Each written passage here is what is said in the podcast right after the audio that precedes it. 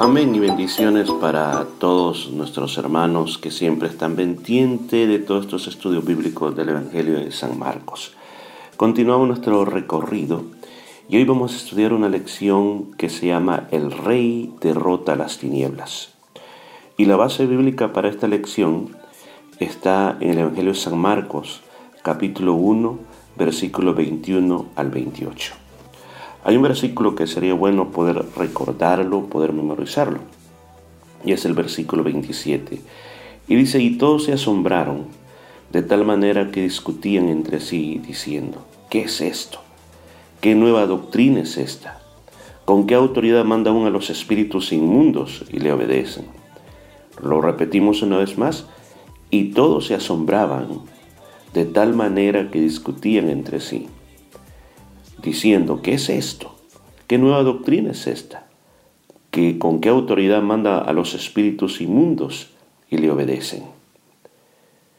Hoy este día hay una lección donde vamos a hablar acerca del mundo espiritual. Vamos a hablar del poder que Jesucristo tenía sobre todas esas cosas que se mueven en las tinieblas. Yo no sé si usted alguna vez ha visto alguna persona que se le han manifestado espíritus demoníacos. Ha tenido esa oportunidad. Personalmente he visto mucho, mucho, mucho, mucho. En todos estos años de ministerio he podido trabajar en esta área y he podido ver de que es una realidad, no es simplemente un problema psicológico, va más allá de un problema psicológico, sino que podemos ver las manifestaciones del mal y podemos ver que lo que dice la escritura se manifiesta a través de estas personas, o sea, cuando la Biblia describe a los endemoniados. Entonces el poder del maligno manifestándose a, través de las personas es tan real como que usted me está escuchando este día. O personalmente, otra pregunta, ¿usted se ha sentido amenazado por los poderes del mal? Otra forma de decir esta pregunta es, ¿Alguna vez usted ha estado en su casa y usted ha sentido de que hay algo raro en el hogar? Que de repente las cosas se caen, escucha ruidos raros, eh, pasan cosas inexplicables dentro de su propia casa. Yo creo que todo más de alguna vez hemos tenido esa experiencia. Claro que a veces hay cosas que se caen porque se tienen que caer, pero de repente, o el viento puede cerrar una puerta, pero a veces hay cosas que no son explicables. O sea, puede pasar también, no hay nada extraño en eso. O quizás usted ha sido testigo o tuvo la oportunidad de estar en una liberación de una persona que tenía manifestaciones demoníacas. Sería bueno si usted ha experimentado eso, pues en compartir con otros eh, las experiencias de este tipo.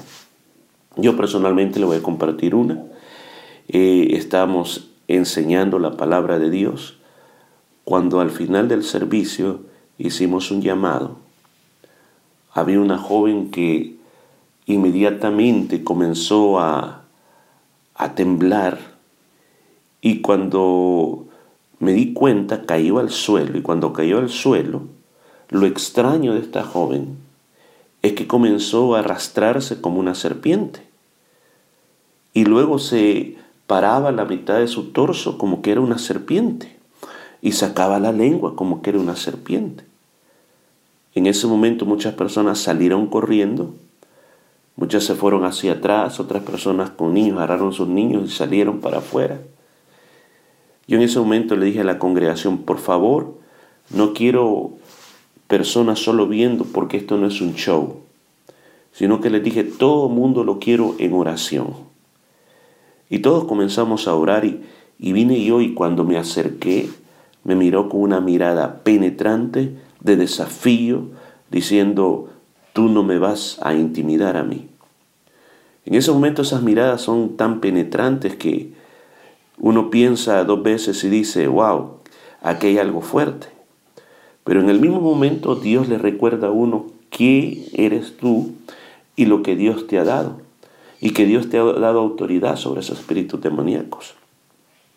Recuerdo que comenzamos a orar, pusimos las manos sobre esta persona, comenzó a gritar, se comenzó a estremecer de una manera horrible, ya dejó de hacer eso que estaba haciendo con la lengua como serpiente.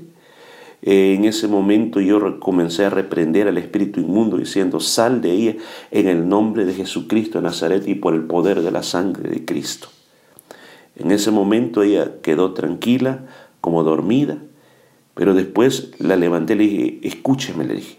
Ahora yo quiero que haga esta oración conmigo. Y ella hizo una oración corta y sencilla, donde le dijo, Jesucristo, llena todas las áreas de mi vida.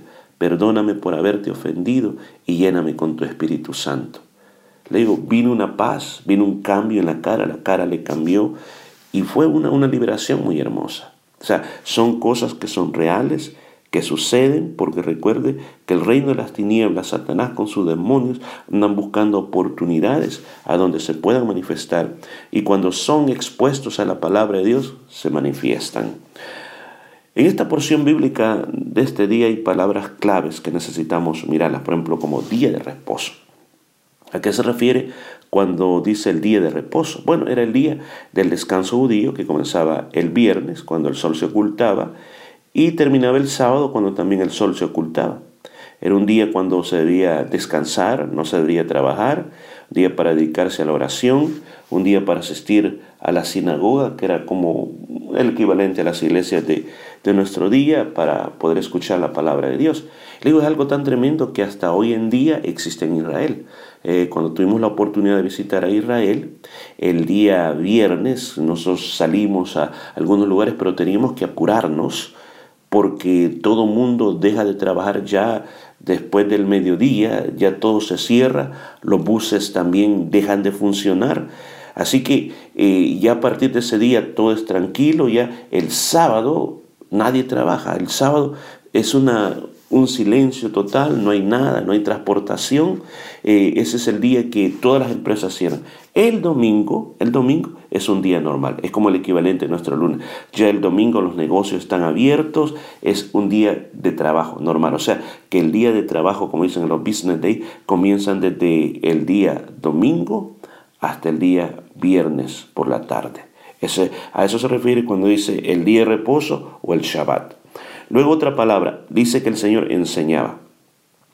Esta palabra, realmente lo que significa la palabra eh, eh, enseñar, viene una palabra griega que es didac, como didache, algo así, que de donde se origina la palabra en español didáctico. ¿Qué significa eso? Es dar instrucciones con un orden y con un objetivo específico. Entonces el Señor daba instrucciones, enseñaba de una manera didáctica, daba instrucciones con orden y objetivo específico. Otra palabra clave que ocupa este versículo, esta porción bíblica, es la palabra doctrina, que significa la forma de enseñanza con respecto a un tema, cómo tú vas a enseñar.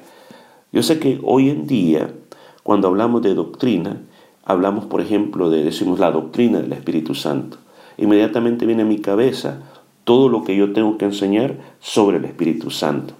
Pero en realidad lo que tiene que ver doctrina es con la forma de enseñanza. La otra palabra es autoridad. Autoridad significa una libertad de acción, derecho a actuar y poder para actuar. Cuando hablamos de autoridad, por ejemplo, pensemos autoridades hoy en día, por ejemplo, la policía es una autoridad. Entonces, ¿qué hacen ellos? Ellos tienen libertad de detener vehículos porque tienen autoridad. Tienen derecho, tienen derecho a poner una infracción, una infracción, una multa. ¿Por qué? Porque tienen autoridad. Tienen poder para dispararle a alguien que está haciendo lo malo. ¿Por qué? Porque son una autoridad. Otra palabra clave en esta porción es espíritus inmundos. ¿Qué son los espíritus inmundos? Este tema es bastante extenso, pero quiero decirle, los espíritus inmundos simplemente fueron los ángeles originales creados por Dios. Que la Biblia dice que cuando Satanás, que también no era el nombre el nombre original era Lucifer, que fue creado por Dios. Y Lucifer simplemente lo que significa es el portador de la luz o el portador de la antorcha. Lucifer cuando fue creado fue creado como un ángel como un, llamémosle como un querubín eh, especial de parte de Dios, o sea, eh, un nivel alto de ángel, de los ángeles que estaban cerca del trono de Dios. Fue creado para que Él fuera eh, el ser que entonara las alabanzas en el cielo, fue creado un ser como musical también, pero dice de que Él llegó un momento en que Él se creyó igual que Dios, quiso subir al trono de Dios, quiso sentarse en el trono de Dios y se rebeló. Y en su rebelión, eh, según el libro de Apocalipsis nos dice capítulo 12, que él se llevó casi la tercera parte de los ángeles con él. Ahora, esos ángeles, eh, la Biblia habla, y en el libro de Apocalipsis también, que hay unos que están en el abismo, están encerrados. Hay cuatro de los más peligrosos que están atados junto al río Éufrates, y el resto quedaron libres. Entonces, esos ángeles ya no se les puede llamar más ángeles, porque un ángel es un, mensajero de parte de Dios. Ellos ya no son mensajeros de parte de Dios, sino que ahora están al servicio de las tinieblas, así que ahora le llamamos demonios. Entonces perdieron su dignidad, ahora son demonios. Entonces, otra forma de decirles también son espíritus inmundos.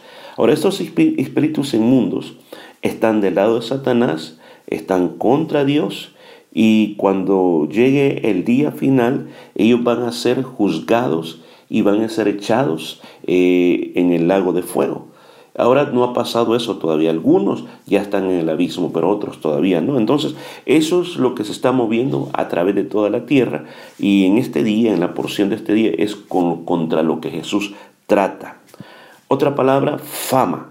¿Qué quiere decir fama en el lenguaje bíblico? Eh, quiere decir lo que se escucha o lo que se oye decir. Otra palabra clave son los escribas. Los escribas eran un grupo de religiosos muy estudiados, eh, casi eran doctores en lo que hacían, y su trabajo era copiar a mano los escritos sagrados, además de, de, copiarlos, también se las enseñaban al pueblo. No cualquier persona podía ejercer ese trabajo porque los judíos eran bien, pero bien exigentes de que toda escritura que se copiaba tenía que ser fideligna, tenía que ser original a lo que estaban copiando. Si se equivocaban en una letra, se destruía eso y se comenzaba otra copia de nuevo. O sea, siempre trataban de tener al día los escritos antiguos. Ahora, ellos no solamente escribían, vuelvo a repetir, sino que también la interpretaban y se le enseñaban al pueblo. Reprender, otra palabra clave. ¿Qué significa reprender? Es el acto de imponerse sobre, significa censurar, significa amonestar y significa prohibir.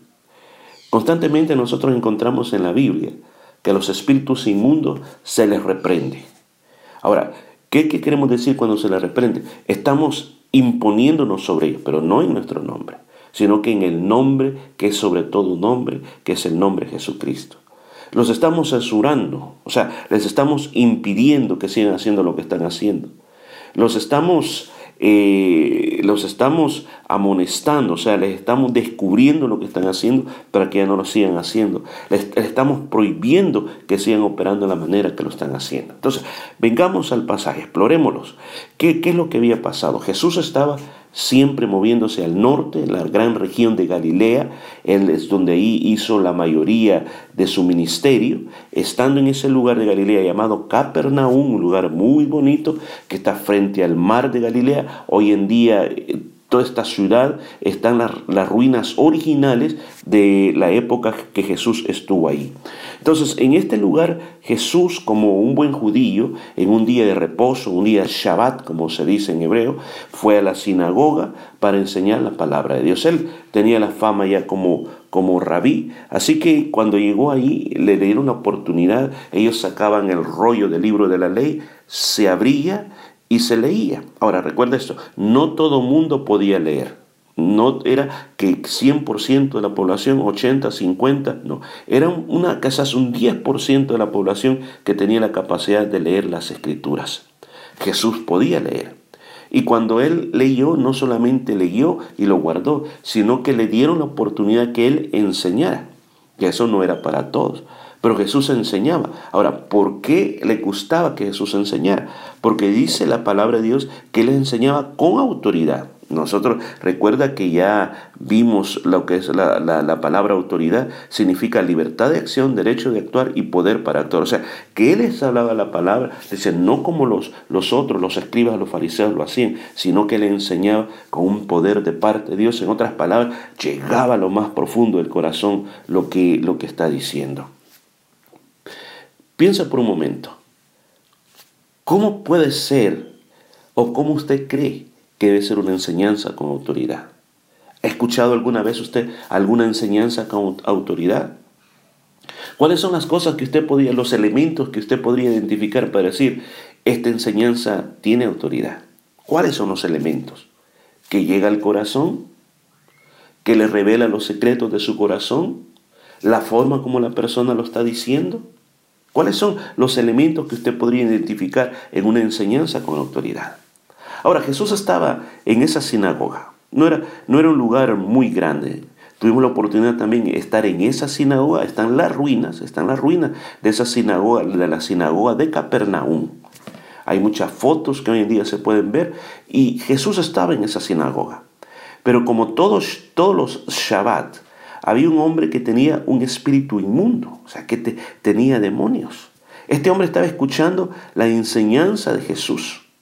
Ahora, usted puede decir, pero si tenía el demonio no iba a llegar a la iglesia. Es que hay diferentes niveles que esto opera. El nivel de influencia, que todos podemos ser influenciados por espíritus demoníacos. ¿Cómo? Con pensamientos, pensamientos que siempre están dando vuelta en nuestra cabeza. ¿Cuál es la otra manera? Bueno, también a, través de la opresión. Cuando tú no echas fuera los pensamientos demoníacos, ellos comienzan a, comenzar a, debatirte, o sea, entre lo bueno de Dios que tiene en ti y lo malo que está tratando de penetrar hasta lo más profundo de tu alma. Cuando tú no logras vencer, vas a la, siguiente parte, que es obsesión, que lo que tú pensaste lo llevas a hacer realidad. Y cuando tú comienzas a cometer los pecados, tus puertas de tu alma se te abren y este poder del enemigo comienza a operar dentro de ti, a llevarte conductas que tú no puedes explicar y que después tú dices, ¿por qué me estoy portando de esta manera? Pues este hombre andaba en ese tiempo, no es que andaba desnudo, andaba gritando, andaba golpeando a todo el mundo, no, no, no hacía eso sino que simplemente había algo dentro de él que no había sido revelado. Pero cuando vino la enseñanza con autoridad, se reveló. Ahí es cuando este hombre eh, comenzó a gritar, comenzó a, mostrar que había algo que no era bueno en él. Mira, lo que este hombre comenzó a decir nos revela ciertas cosas. Primero que Jesús tiene toda autoridad para destruir los espíritus demoníacos y esa autoridad es para nosotros también. O sea, no hay que tener miedo. Si esto llega a pasar, no salga corriendo. Una de las cosas que yo he visto en la mayoría de casos cuando he tenido estas experiencias, que cuando hay otras personas agarran a los niños y todo lo que tienen y salen corriendo y se van casi a esconder. Lo que yo siempre recomiendo es de que esto no se tome como, como un espectáculo, sino que todo mundo orando y creyendo que estamos protegidos todos por la sangre de Cristo y que nosotros podemos reprender demonios no por nuestro poder, sino que por el poder del Señor. ¿Qué más? Los demonios conocieron la autoridad de Jesús, la identidad de Jesús, quién era, como el santo de Dios. La gente no la podía reconocer, pero los demonios sí la podían reconocer. Los espíritus demoníacos saben quién tiene verdaderamente la autoridad de Dios y quién no la tiene. Y cuando miran que alguien tiene la autoridad de Dios, le atacarán y le harán la vida imposible. Cuando saben quién Dios va a usar, tratan de detenerlo antes que sea usado por Dios. Pero cuando una persona no tiene autoridad, pues simplemente no se meten con esa, con esa persona. ¿Qué hace Jesús? Lo reprende, los manda a callar, les dice que salgan del cuerpo de ese hombre. para, para salir de ese cuerpo. Los espíritus inmundos demuestran que no quieren salir de ese cuerpo.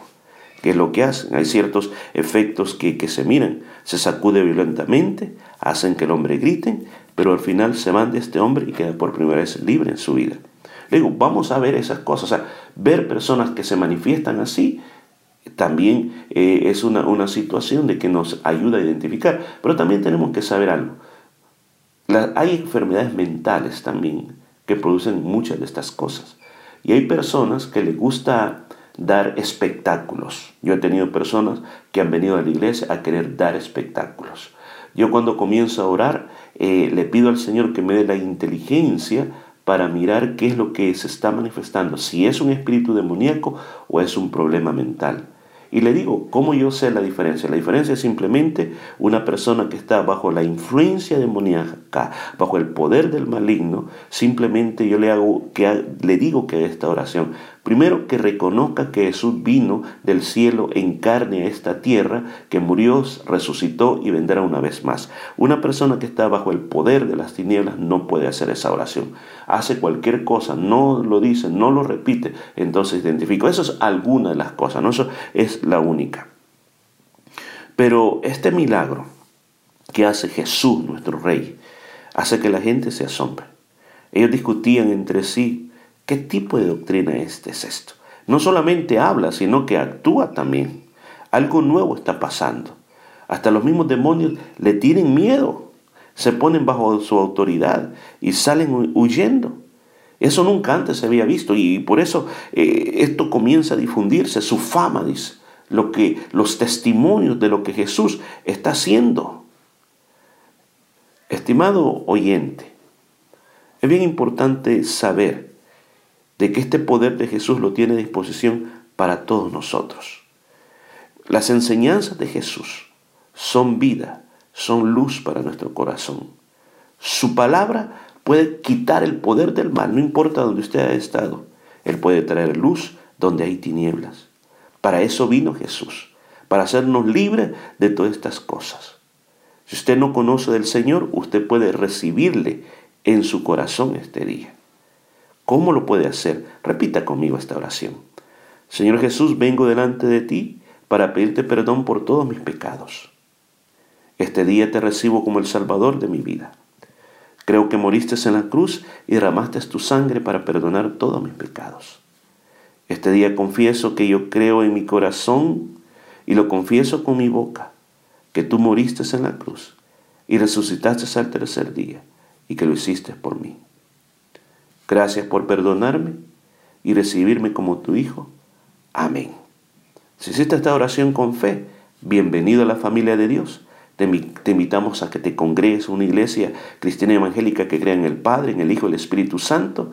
Lee tu Biblia todos los días. Comienza por el Nuevo Testamento. Eh, ora, habla con Dios todos los días y cuéntales a otros acerca de este paso que ha dado en tu vida. Pero también tengo una palabra para usted de que ya conoce al Señor desde hace mucho tiempo, diste ese paso de fe.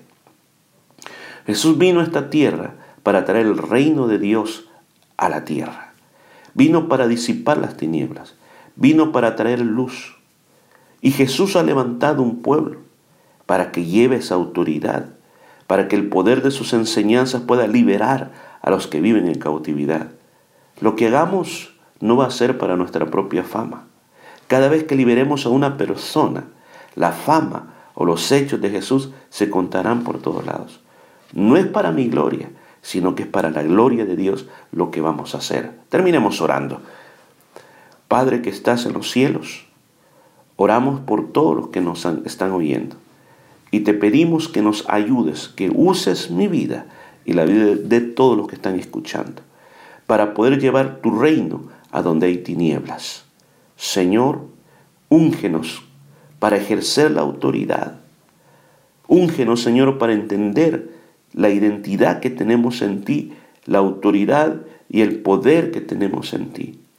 Para que esta ciudad, para que mi comunidad conozcan los hechos de Jesús. Señor, yo quiero que tu fama sea conocida en mi ciudad.